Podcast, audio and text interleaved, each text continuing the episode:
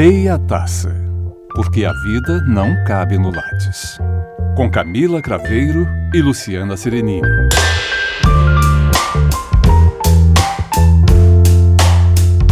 Somos tudo o que quisermos ser. Arquitetas, advogadas, médicas, faxineiras, putas, minas, manas, monas, sapatonas, bichas, travas, mariconas, mariquinhas, loucas, travessas, transviadas, somos gente, somos nossas, nunca mais desgraçadas, nunca mais açoitadas, nunca mais marginalizadas, nunca mais destruídas. Trecho do poema de Nina Risse. Nina Risse é uma historiadora, editora, poeta e tradutora brasileira de Campinas, São Paulo, e que desenvolveu histórias sobre educação e cultura e tem poemas traduzidos para espanhol, esloveno, inglês. Participa de diversas antologias no Brasil, Moçambique, Angola, Estados Unidos, Suécia, Portugal e Espanha. Poemas do seu livro Tambores na Zinga serviram de base para o curta-metragem Noturnos, de Carito Cavalcante e Joca Soares. Este é o Meia Taça e hoje nós vamos falar sobre mulheres e idades. Historicamente, a mulher ficou subordinada ao poder masculino, tendo, com o passar do tempo, basicamente a função de procriação, de manutenção do lar e de educação dos filhos, numa época em que o valor era a força física. Com o passar do tempo, porém, foram criados e produzidos instrumentos que dispensaram a necessidade da, forma, da força física, mas ainda, durante muito tempo, a mulher permaneceu numa posição de inferioridade, sempre destinada a um apêndice do homem, jamais o seu semelhante. Se comparados aos milênios de inferiorização, submissão e desqualificação, os progressos conquistados arduamente desde o início do século passado ainda têm muito para avançar, mas foram muito fundamentais para a consolidação do processo histórico de luta das mulheres na sociedade, das possibilidades das mulheres viverem em sociedade. A mulher se depara ainda hoje com essa contradição. Por um lado, uma herança histórica que a limitou a ser mãe e esposa, por outra, a possibilidade de escolher o seu futuro e de fazer-se sujeito da sua história, bem como da humanidade, em pé de igualdade com o sexo masculino. As principais lutas históricas pelas quais tivemos que enfrentar não foram poucas: direito à educação, direito ao voto, direito de trabalhar sem a permissão dos maridos, direito ao divórcio e muito mais. Em 2010, criada a ONU, a ONU Mulheres, para unir e fortalecer e ampliar os esforços mundiais em defesa, em defesa dos, dos direitos humanos das mulheres. Sua articulação trabalha com viés e pautas de interesse de toda a sociedade, liderança e participação política das mulheres, empoderamento econômico, fim da violência contra as mulheres e meninas, paz e segurança e emergências humanitárias. Vários foram os movimentos que têm empreendido como, por exemplo, Rich for She, que busca a oportunidade de acelerar o avanço em busca da igualdade de gênero, gerando solidariedade, envolvimento dos homens, envolvimento dos jovens, abrindo espaço para a liderança de mulheres e de meninas. Neste contexto, onde todos nós sabemos ser de muita, muita dura realidade, a brasileira também foi formada no patriarcado histórico. Nós buscamos fazer, trazer para este podcast a discussão humanizada sobre os temas que, não, se ainda não passaram pela sua vida, com certeza passarão. O que é ser uma mulher de 40, 50 e 60 neste mundo tão focado na juventude e no imediatismo? Eu sou Luciana Serenini e eu estou te convidando para bater um papo com a gente. Eu sou Camila Craveiro, tenho 40 anos e também te convido para essa discussão. E junto com vocês, hoje a gente tem a maravilhosa, nossa diva acadêmica, a professora Maria Luísa Mendonça. E eu gostaria que ela se apresentasse.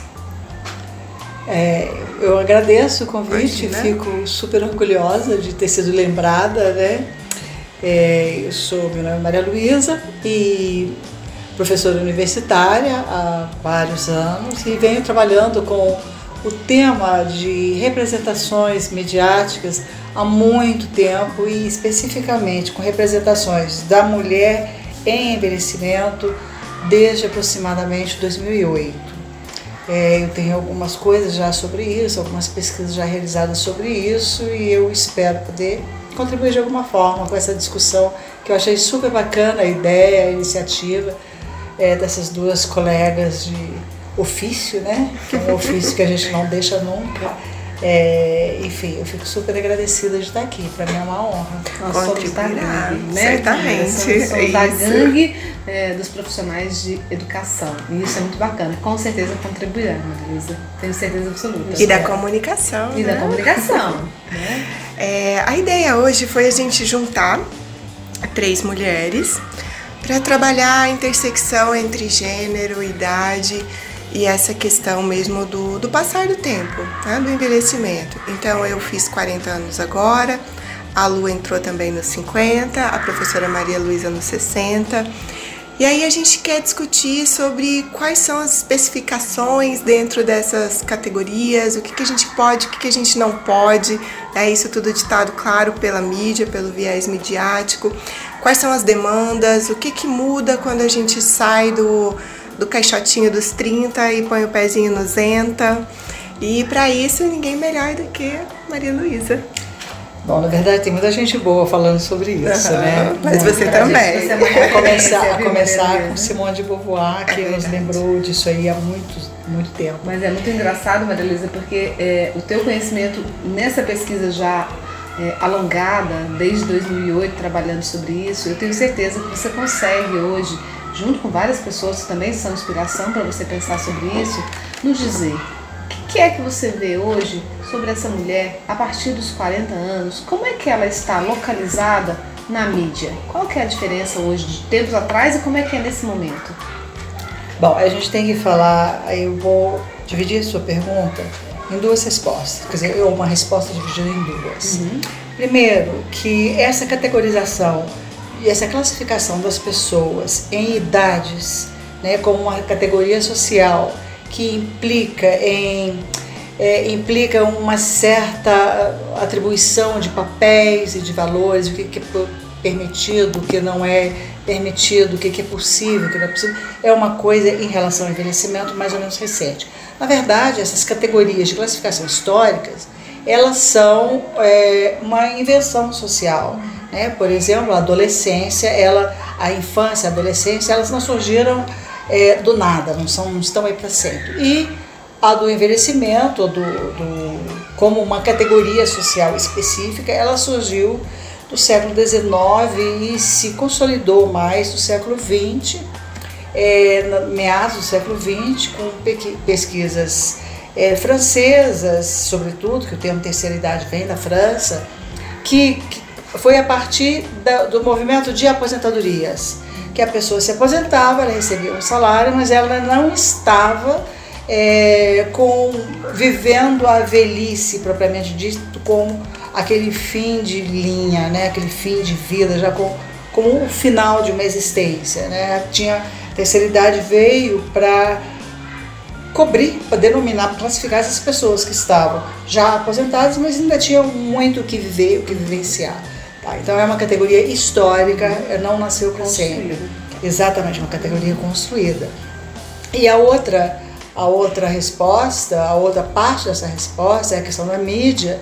É o seguinte, eu acho que a mídia é, hoje sempre foi, mas hoje ela é cada vez mais um elemento extremamente importante e poderoso né, na construção cultural é que a gente vive imerso em culturas, né? não tem uma cultura única, mas a gente tem é, sentidos culturais que se estabilizam e as, um, alguns até que se consolidam e passam a, sentir, a ser o significado. Né? Então a mídia, as mídias, né? eu estou falando aqui de revista, de publicidade, de cinema, uhum. documentário, é, jornalismo. jornalismo, enfim, é, internet, uhum. né? Então as mídias elas são um consultor é, cultural bastante forte.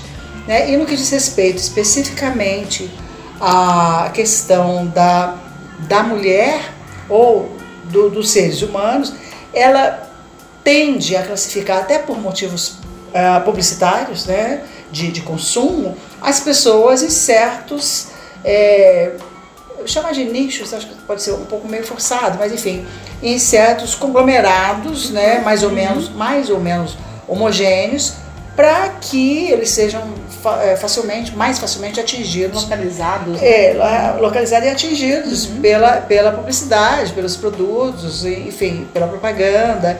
Né? Isso tudo leva também à, à criação e à veiculação de modelos, né? de modelos de comportamento que não são assim obrigatoriamente seguidos, mas são modelos que são é, que perduram mais, que são mais ou menos é, semelhantes uns aos outros, né? E no que diz respeito ao a definição por faixa de idade, a gente tem esses modelos muito claros. Qual que é, tem gente, tem muito pesquisador que pesquisa cultura juvenil. Qual que são os hábitos é, de lazer da juventude? Quais são os hábitos de lazer ou de, de leitura ou de consumo da, da mulher em determinada faixa de idade? E o, o, a terceira idade, ela apareceu aí também muito dessa, desse surgimento da terceira idade, dessa aparecimento, desse aparecimento midiático da terceira idade veio em função de se constituir um nicho de mercado, uhum. né? um, nicho de, de, um nicho de mercado mais ou menos novo, que são, em tese, né, pessoas que têm tempo e dinheiro para consumir. Saúde. O que não é exatamente uma verdade, não é bem assim. Cada vez menos. Né? É, não é bem assim, mas em tese, sim. Né? Professora, dentro desse gancho que a gente fala da, de questões mercadológicas, é, a terceira idade é a melhor idade? Camila, eu não gosto muito é, desses eufemismos, né? De chamar a terceira Sim. idade de melhor idade. É, ela pode ser, eu não sei, Pode até ser um momento muito bom da vida das pessoas, né? É, e pode não ser. O, o que, a, na minha visão, tanto da minha formação acadêmica, das minhas leituras, pesquisas, como da minha vida pessoal, é que você pode ter melhores idades em qualquer idade, né? Ou não. Uhum. Isso depende muito do que você, do que a, a vida te oferece, ou do que você pode, das suas possibilidades efetivas naquele determinado momento e se o seu leque de possibilidades é maior ou menor, não é? Ou e você tem que fazer bom proveito disso que hum. você do que está aí, né? E agora eu conheço pessoas, eu sei de histórias de, de pessoas que com 20, 30 anos são pessoas entristecidas, são pessoas é, que assim há um pouco sem perspectivas e acham que a vida não está bem, não está boa. E é assim vai, eu, mas eu acho que isso não é uma característica, ou pelo menos não deveria ser, uma característica específica de determinada faixa idade. Assim como a glamorização da terceira idade, ou da melhor idade, essa coisa como uma coisa bacana, é, eu sou eu sou é, um velho de espírito jovem, isso aí vem desde Platão, a divisão entre corpo e espírito, uhum. né? E na verdade a gente é corpo e espírito simultaneamente. Uhum. Não tem como dizer, eu sou uma velha de espírito jovem. Eu não, velha. É, é, eu sou uma velha. É, não tem essa divisão, né? E eu vivencio o que eu posso vivenciar na condição de uma pessoa de mais de 60. Uhum. Né? Então, é, para o bem ou para o mal. Não, eu acho que idade nenhuma se pode dizer isso. É a mesma coisa a gente dizer só porque a criança tem que ser feliz. Uhum. Né? A gente vê casos que não. Então eu acho que a mesma coisa vale para a idade mais avançada também. Né? Embora é, a expectativa é que as pessoas mais jovens sejam um pouco mais alegres, porque elas podem, ter, fisicamente elas têm mais condição de usufruir do que as suas condições objetivas oferecem. Uhum. É, a minha pergunta, professora, ela gira em torno da questão da reprivatização da velhice. É, me preocupa essa questão da, da melhor idade porque começa a cair sobre as nossas costas o peso de envelhecermos bem. Sim. Né? E a responsabilidade passa a ser nossa e deixa de ser do Estado cada vez mais. Se a gente pensa numa previdência social que provavelmente é, não vai nos alcançar, a professora Maria Luísa, graças a Deus, já conseguiu sua aposentadoria, mas eu e a Lu talvez não, não tenhamos o a direito de gozar né? disso, né? né? Pelo menos não integralmente. É muito complicado a gente não fazer a intersecção com classe social e perceber que essa reprivatização da velhice é um peso. É, nós temos aí, primeiro vou falar rapidinho uhum. sobre a aposentadoria. É, a aposentadoria às vezes se apresenta para gente como que na França se chama aposentadoria guilhotina, que é o professor universitário. Um dia você está cheio de fazer, no dia seguinte você não tem mais nada. Uhum. Não é exatamente assim, né? A gente sempre tem algumas coisas para acabar de fazer, para terminar, e quem tem alma de, ou alma de pesquisador, sempre a gente pode dizer é. Continua sempre com um espírito inquisitivo, né? Uhum. Uma, uma, uma, personalidade mais uh, curiosa, questionadora, é, questionadora né? curiosa, digamos.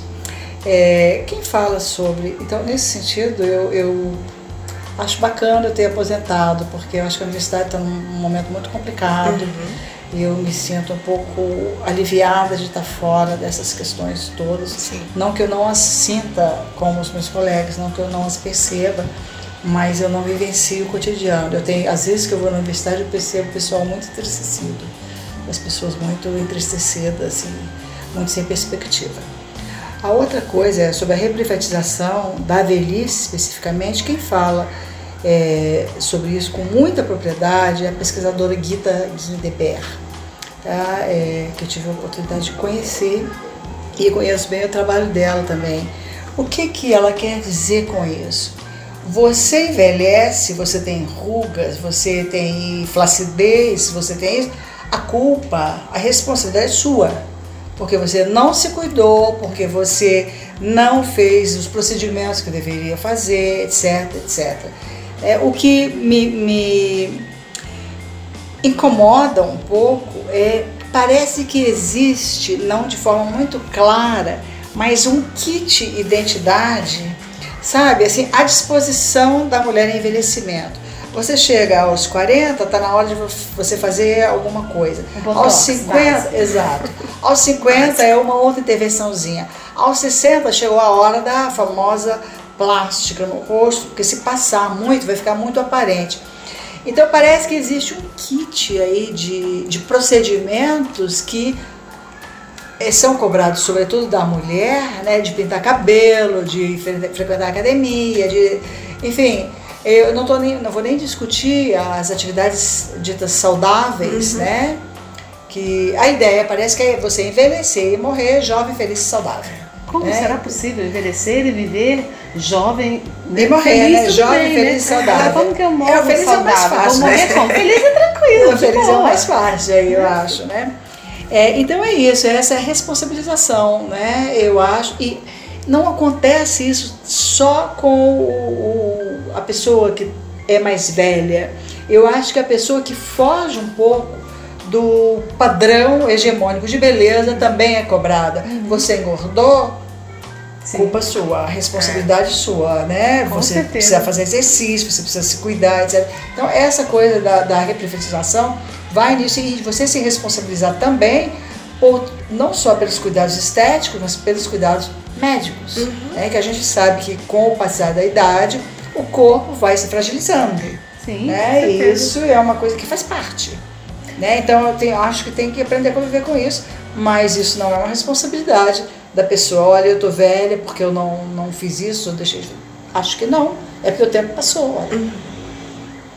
É interessante, eu leciono a disciplina de mídia e cultura e há duas semanas o tema foi mídia e envelhecimento.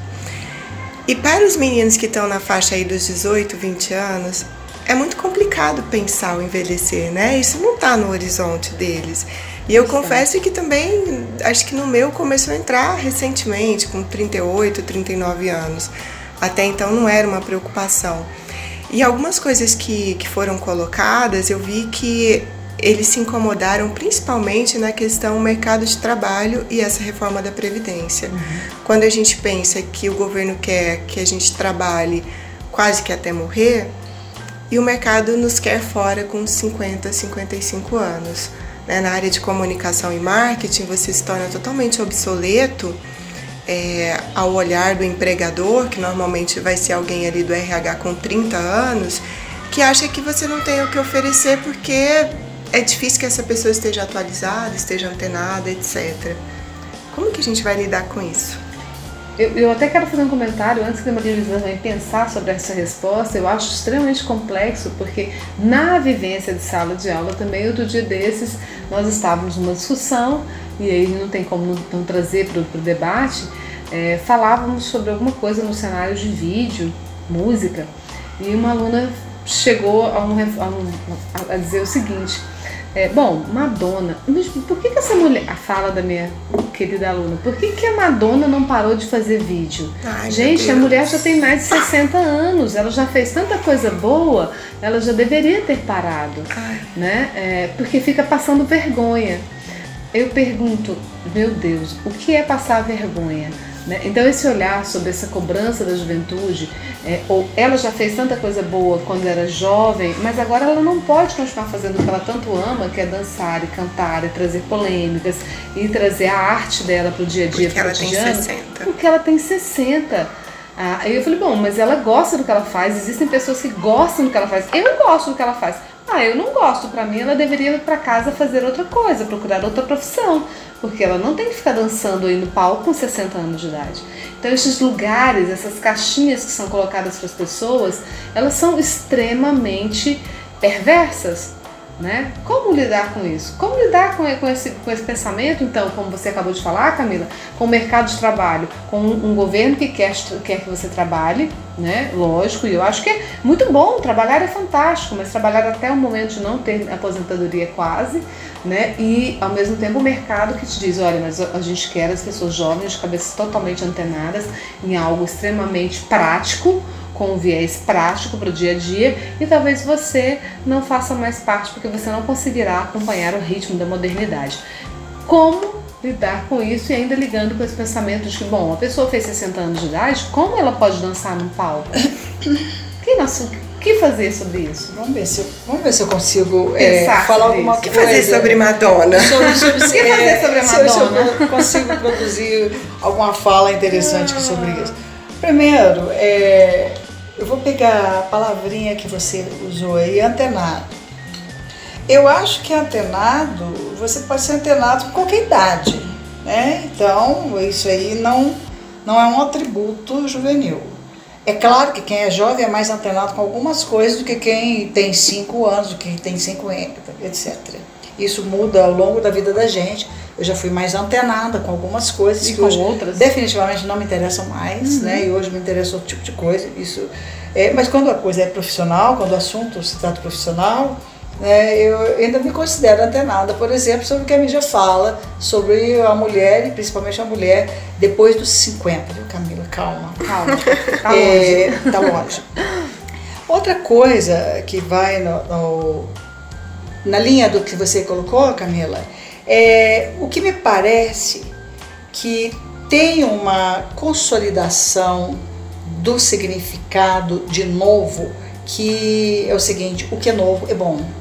Não interessa, é, assim, o novo é bom, é uma qualidade positiva em si, independente do de, conteúdo. Do, sim, da coisa. O carro novo é o carro bom, quer dizer, o carro bom é o carro novo, a casa é nova, a roupa é nova. Então, o, o bom, o, o novo já virou um atributo positivo, independente de qualquer outra qualidade, né?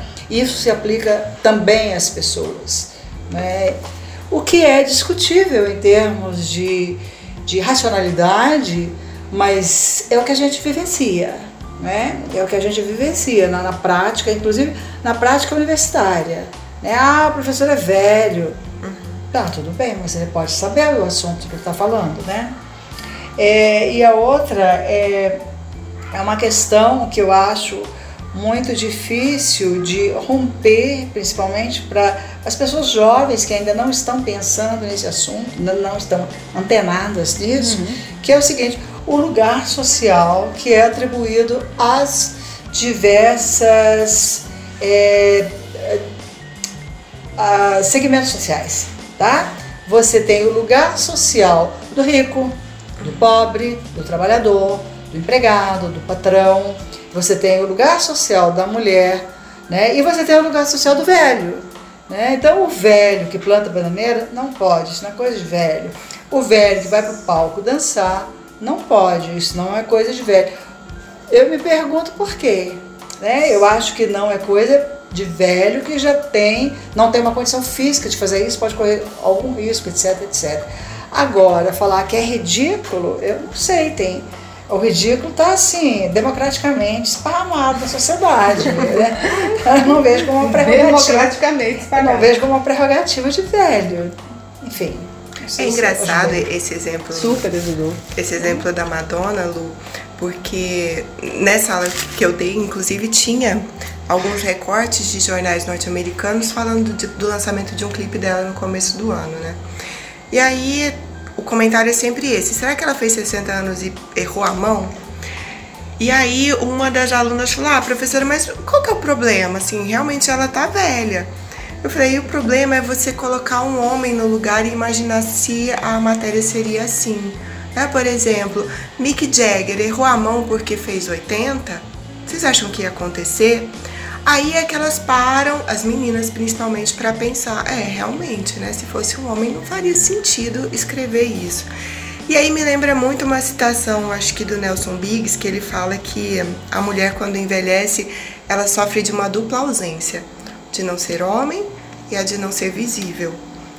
A gente passa de um lugar totalmente visibilizado, onde o nosso corpo existe para o olhar do outro ou no olhar do outro, para simplesmente é, não quero te ver porque você envelheceu. E aí a gente vê como a professora Maria Luísa falou, é, os kits identitários, né? Quando eu faço 60 eu tenho que recorrer a tal procedimento. E eu tenho um medo enorme de ficar bidimensional. É aquela coisa que você estica tanto, né? que o 3D foi apagado. Uhum. Mas como lidar com essa invisibilização na sociedade? Olha, eu acho que, é, na verdade, eu tinha pensado realmente nisso, nessa questão da, da invisibilidade. Né? É, a mulher, ela envelhece de forma diferente. O envelhecimento feminino é menos glamorizado que o envelhecimento masculino. Por isso que o Mick Jagger pode, uhum. né? pode.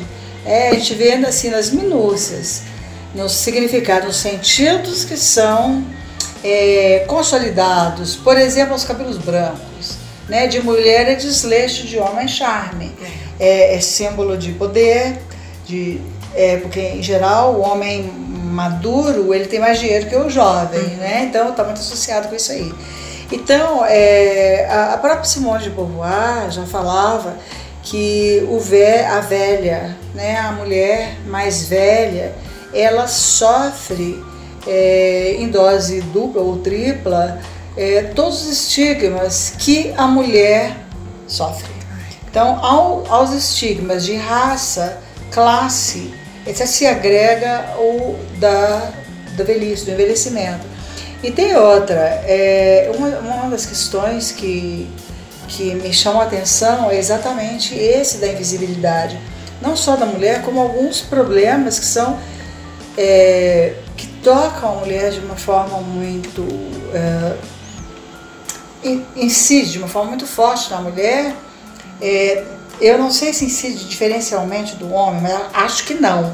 Mas o da mulher é mais falado, ao mesmo tempo ele é menos é, falado explicitamente. Por exemplo, a questão da menopausa, Sim, né? a questão da osteoporose, a questão da flacidez. Uhum. Né? Isso não é só coisa de mulher tá? Mas assim, se fala disso em, em, relação à mulher e o homem fica como se ele passasse com os hormônios não, tudo não ok, bacana, não tá.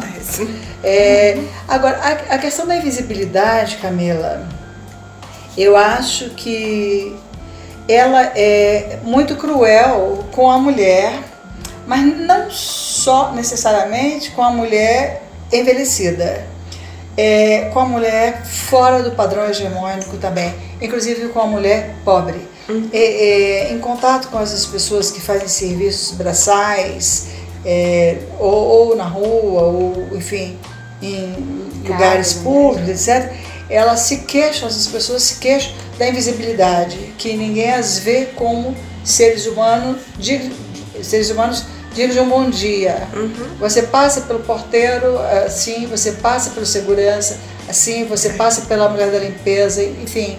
Quer dizer, então a invisibilidade ela, ela pode se agravar uhum. na mulher mais velha, mas ela existe também como um fator de classe social, Sim, um da posição, um recorte classe, um, um, a posição socioeconômica que a pessoa ocupa na sociedade. Até porque a gente consegue perceber claramente, porque se ela, se ela tem condição econômica para acessar o kit de olha aos 40 isto, aos 50 aquilo, é, aos 60 a plástica não sei aonde, ela consegue pelo menos se manter dentro de um conforto de achar, bom, eu estou acompanhando o meu tempo, né? E, e, que não é verdade, né? O tempo pode ser é igual para todos no sentido de que nascemos e vamos morrer, não é? Senão você não chega à velhice, não vive ela com alegria, plena, dentro das suas possibilidades, uhum. né? Não existe nada tão, tão real quanto é sentido, né? Da vida e da morte. Então a velhice deveria ser algo com menos é, preconceito. Né? É, até porque as pessoas vão chegar lá, né? Se elas viverem o suficiente para isso. Para chegar lá. É, então eu não, não vejo uma razão objetiva para essas questões. Mas a, a, invisibilidade, ela é uma, uma queixa.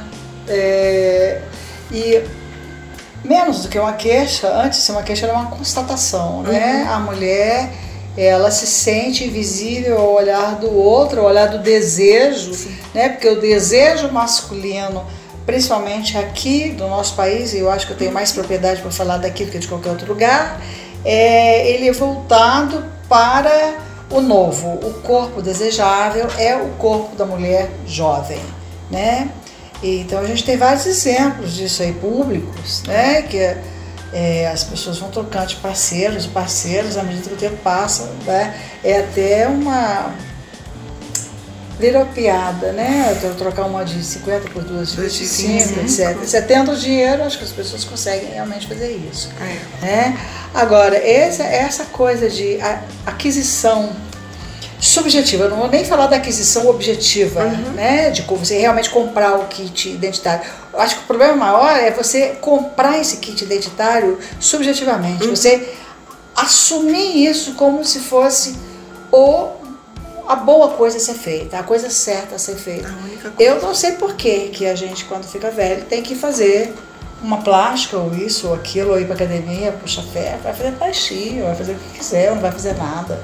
Eu não sei, isso depende de. Mas você gostar na Exatamente, vida, né? o que é que te deixa bem, né? O que é que te deixa receita, bem, exatamente. Né? Até porque não tem receita para felicidade. Claro, exatamente. É, então, você botar a sua felicidade na mão. Aí eu vou fazer plástica, depois da plástica você ser feliz. Não vá, talvez não vá. Acho né? que não, né? Acho que não é, bem assim. Não tá ali no cabide para você comprar. É tão interessante você falar sobre isso. Eu vou estender só um segundinho para falar um, um exemplo prático sobre isso você falou sobre sexualidade, o desejo do outro, o olhar.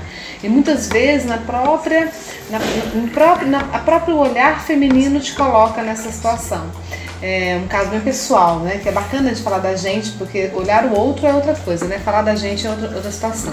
Eu com 43 anos entrei na menopausa e já sentia os indícios dessa menopausa há algum tempo e fui à médica. Falei, bom, eu tô, não tô legal, não sentia calores nem nada, mas já não estava menstruando bem e tal, esporadicamente, menstruando de dois em dois meses, três em três meses. Só que tava com um mau humor terrível. Hormônios, né? Hormônio existe. O hormônio tá horrível. Hormônio é tudo, gente, hormônio é na tudo, vida da pessoa. Tudo na vida é? do ser humano, né? Parece que só mulher tem hormônio. É, né? homens têm do mesmo jeito, gente, mas não falam sobre isso. Eles precisam falar. Eles vão falar, homens, falem dos hormônios, eles existem. Eles não são bichinhos escondidos atrás do armário. Então eu não tava legal, eu falei, olha, cheguei no meu ginecologista e falei, se você não descobriu o que eu tenho, eu vou num curandeiro, em alguma coisa, porque eu não tô legal. Né? E ele falou, eu acho que eu tô na menopausa. Ele, mas você tá com 43 anos, mas eu acho que eu tô. Beleza, fui fazer um exame, né? Me passou um endovaginal, tá? Então fui fazer o endovaginal. É, e bom, e quando eu estava no exame endovaginal, era uma médica que estava lá, que devia ter um pouco mais, um pouco menos da minha idade, sei lá, uns 5, 10 anos, 5 anos no máximo, ela não era novinha também. E ele tá fazendo exame, de repente ela com aquele aparelhinho, né, dentro da minha vagina, virou e falou assim: meu Deus, cadê seu ovário? Ai, não aguentei. Se você não sabe, é, imagina. exatamente, foi o que eu falei. Falei, olha, é, se você não tá vendo, amiga, que dirá eu que tô do lado de fora, né? Olha, eu acho que. Ela falou bem baixinho pra mim assim. Eu acho que você está na porque o seu ovário está muito diminuído, não estou encontrando. Eu falei, que bom, amiga, então você descobriu o que eu tenho. Então é só fazer alguma coisa que seja possível, né? E ela me olhou com um olhar de tão dó, tanta pena, como quem diz, meu Deus. É o déficit da feminilidade, né? né? Ela Acabou. deixou de ser mulher. Acabou. Né? E eu falei, cara, eu, eu tô super bem, eu só quero descobrir o que, por que o meu humor tá tão alterado, né? E é isso. É, isso quer dizer o quê, né? Que horror. Lu, eu tô percebendo que o papo com a professora Maria Luísa Mendonça não cabe num programa só. Eu acho que não. Né? Como o nosso podcast não cabe no lado. e aí, eu quero que a gente faça aqui agora os nossos brindes, Sim, né? Que são as dicas. E vamos convidar a professora para mais um programa. O que você acha? Eu acho uma ótima ideia. E será que ela aceita? Você aceita, Maria Luísa? Como não, né? É, falar Como não falar não para falar agora, nós falamos de coisas macro, agora podemos falar dos mínimos, essas coisas, como eu encerrei falando aqui do exame, né? A gente pode falar de coisas bacanas do dia a dia também desse envelhecimento, que é bem interessante também, né? Não é? Ia largar pro Acho que tem coisas interessantes aí, né? Eu acho. Essa a gente agarrar. Com certeza, para discutir sobre o assunto. No Antes do Brinde, apresenta o vinho, que foi o nosso condutor hoje da conversa, que nem deu tempo da gente falar dele ainda, mas estamos pouco. bebendo. Vamos, estamos bebendo. O vinho de hoje, ele veio com inspiração essa semana, então comemorei os 50 fazer mais um brinde. Vamos fazer um brinde, Camila? O brinde. Brinde aos 50. Aos e 60. esse vinho aos 60 e aos, aos 40, 40. Né? É, esse vinho foi inspirado é, em conhecer algo novo. Eu cheguei, ao, conversei com o sommelier lá da do Sacaria, que é o Eduardo, uma pessoa super simpática. Pedi a ele um vinho suave, um vinho gostoso, argentino, para comemorar, porque quarta-feira eu vou para Buenos Aires. E ele me falou: Olha, que vinho você gosta? Eu falei: Eu não queria sal, Sauvignon Blanc.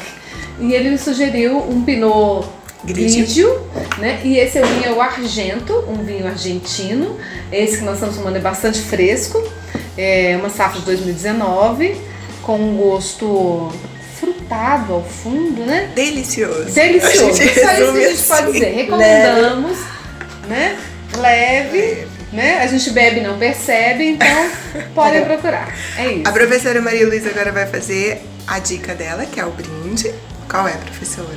Ah, não, eu vou fazer a dica do vinho. A minha dermatologista me disse o seguinte: vinho tem resveratrol. Oh. Resveratrol é uma maravilha para é, para atenuar os efeitos visíveis do envelhecimento. Não é que você não vai envelhecer, Vai, ah, mas se você. E é uma maneira maravilhosa de você né, é, ingerir, ingerir um, uma coisa que. É um dermocosmético, dermocosmético agora líquido, entendeu?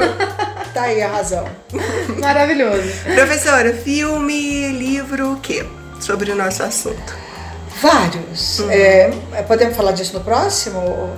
Faz um aí pra Faz gente, um, a gente deixa um. o próximo. Ah, então, é, eu vi recentemente, recentemente que eu digo esse ano, um filme que eu gostei muito, que se chama A Esposa. É um filme sueco que, se não me engano, salvo engano, ele está disponível nessas, numa dessas redes de TV a cabo. Tá? É um filme muito interessante, é, de forma linear, contando a história. É uma mulher que se abdica da própria vida para o crescimento profissional e o reconhecimento público do, do marido. Tá? Eu, eu gostei muito, eu acho que é, ele retrata bem assim muitos casos, acho que muitas mulheres podem se identificar com isso aí. E ele é magnificamente interpretado pela Glenn Close, que é uma excelente atriz, eu acho. É, gostei bastante. Eu assisti também, adorei, acho que é uma dica maravilhosa. Eu quero ver. É, e a minha dica não é de filme dessa vez, é, um, é de um livro que eu não paro de falar um minuto sobre ele e eu acho que vale a pena também comentar, que é até porque nessa semana a pessoa fez aniversário, que é o livro da biografia da Fernanda Montenegro, que eu acho que mostra pra gente que vigor, vontade de viver, amor pela vida e produção né, artística, de vida, é, não, não existe limite para a idade. Né? Eu acho que, claro, dentro da realidade dela, é uma pessoa que nos mostra que a gente pode se inspirar a qualquer momento, em qualquer etapa da vida. Ótimo. É isso. A minha dica fica para a trilogia do Antes do Amanhecer, né? Antes do Amanhecer, Antes do Pôr do Sol e Antes da Meia-Noite. Uhum. Porque eu acompanhei é, juntamente com o envelhecimento dos atores, né? Então, quando eu tinha vinte e poucos, eu assisti o primeiro. E o Antes da Meia-Noite, que é o último, que ela tá nos 40, eu confesso que quando eu vi, eu me assustei. Eu pensei, gente, eu não quero ficar paranoica desse tanto. eu achei um grau de neurose um pouco alto.